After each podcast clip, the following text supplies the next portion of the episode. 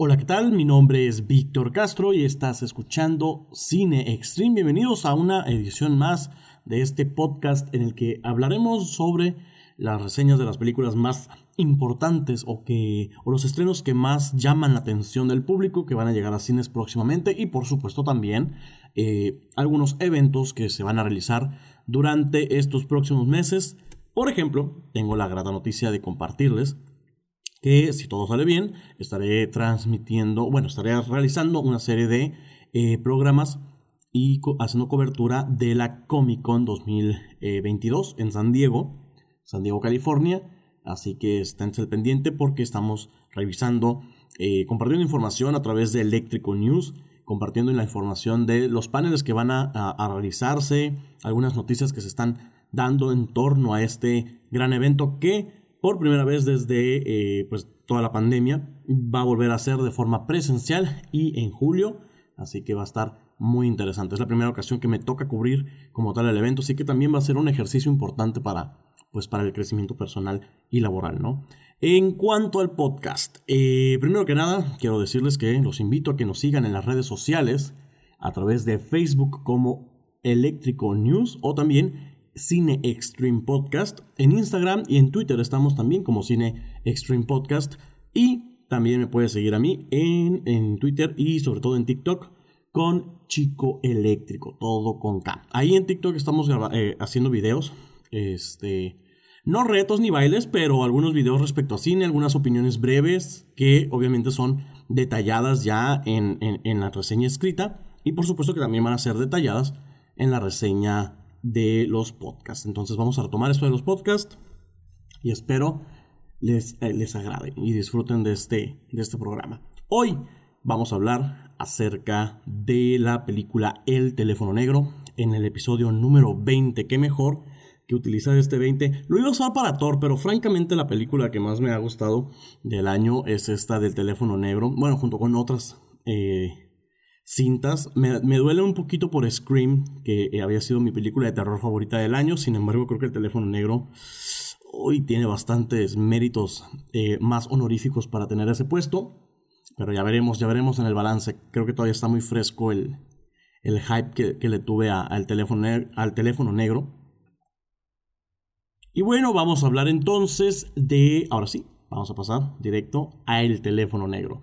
Esta película que es protagonizada por Ethan Hawke, este actor ya bastante reconocido en, cuanto a películas de diversos géneros, pero que no había tenido la, intención de entrarle a estos personajes de villano. Leía en una entrevista que no se quería encasillar como le pasó a Jack Nicholson, ¿no? Cuando después de grabar la del Resplandor, eh, Ethan Hawke ya tiene dos papeles en las que es el antagonista de la historia, en la película del teléfono negro y en la, en la serie de Moon Knight.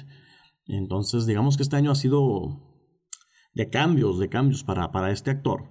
La película es protagonizada, ya les dije, por eh, Ethan Hawke. También tiene en su reparto a Mason Thames y Marilyn McGraw, quienes son los eh, protagonistas infantiles de la película. Es Finney y su hermana. Eh, y la historia está ambientada en la época de los años 70. No sé por qué, pero siempre este, esta década se está haciendo como ideal para, para poder crear una atmósfera. No, como que los realizadores todavía no logran eh, algunas, no sé, establecer una atmósfera en la época actual que no sea, y me refiero a época actual en, eh, como en las ciudades. Este, Midsommar, por ejemplo, eh, tiene esta ida al campo. Hereditary también no está precisamente como en un espacio urbano del todo. Eh, Get Out, ah, Get Out, Get Out, sí. Bueno, también está en un lugar alejado, pero, pero, pero sí está un poquito más urbanizado, creo yo. Pero bueno, es la, la época de los 70, siento que es como que siempre la ideal para, para esta construcción de películas de terror. Lo vimos también en la película de X, de la cual creo que no tuve oportunidad de comentar, de, hacer un podcast, pero X también es una de las películas que más me sorprendió este año de terror. Estas tres han sido muy, muy buenas. Este, Scream, X y, El teléfono negro, de las que he visto. Ha habido más estrenos, pero francamente no, no a ese nivel. Hay hubo una película del exorcismo de Dios que, caray, no entiendo por qué razón llegan así esas cosas. Aunque también es, es bueno, ¿no? Que lleguen estas propuestas tan interesantes. Aunque hay más interesantes y de mejor calidad, supongo. Pero bueno, regresando a la película del teléfono negro de Black Phone. Eh, retratamos aquí la vida de un joven que se llama Finney. Él vive en un suburbio en el que se están secuestrando, están desapareciendo una cantidad considerable de niños y por el mismo temor que se tiene, sumado, claro, al temor que está viviendo él en su vida, eh, en su día a día, en su adolescencia, tiene que enfrentar estos dos miedos, ¿no? El miedo de ser secuestrado y el miedo de la adolescencia. Hay algo que me llamó mucho la atención porque estamos en el contexto en el que vivimos aquí en México. No son los 70, es 2022. En el que hay desapariciones, en el que hay secuestros eh, y que se está extendiendo incluso a a, jóvenes o a menores de edad, pues eh, sí llega un punto en el que tú comparas la situación, eh, a pesar de que es ficción, uno y el otro es realidad.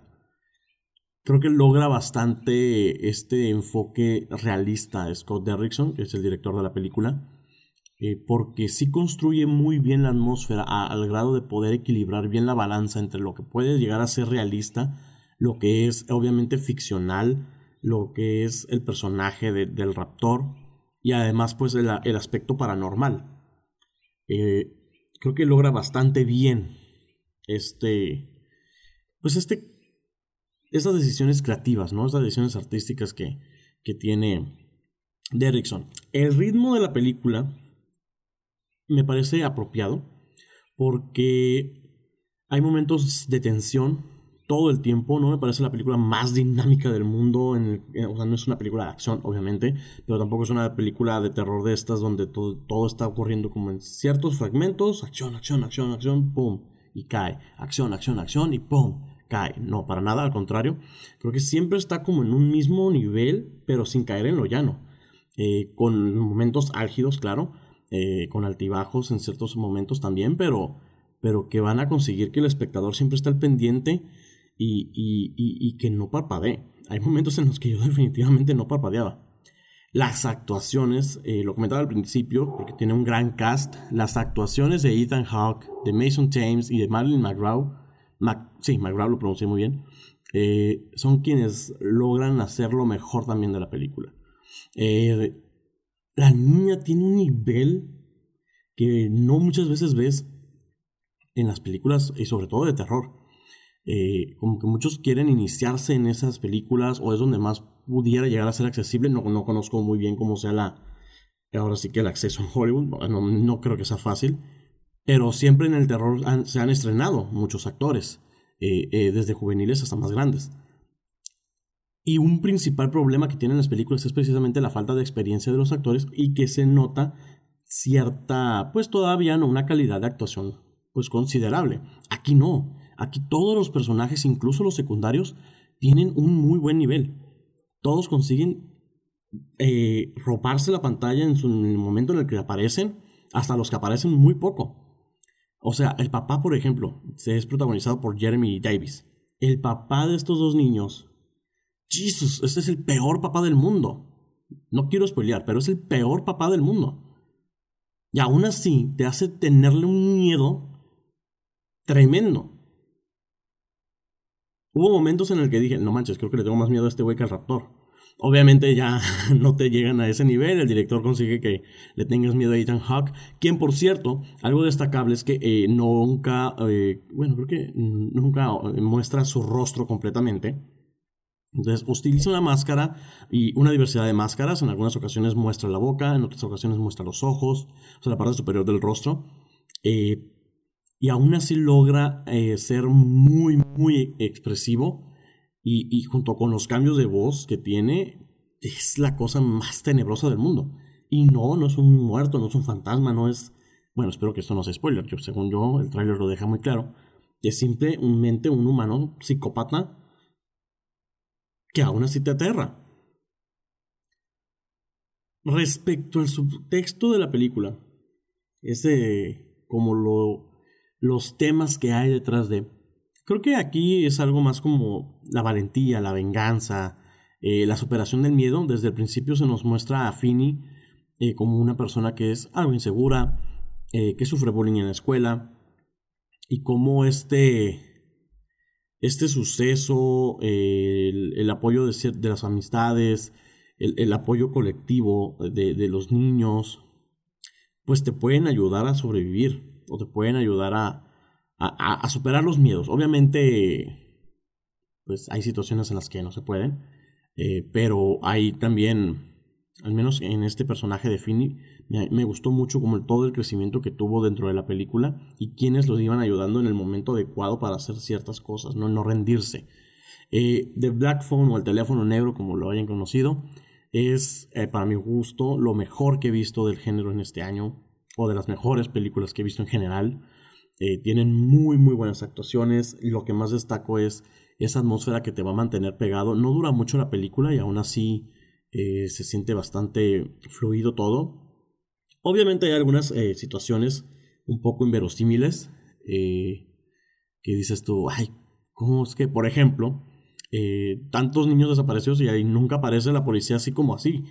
Bueno, o sea, sí aparece la policía, pero llega un punto en el que yo digo, esfuérzanse, parecen policía de Tijuana. O sea, caray.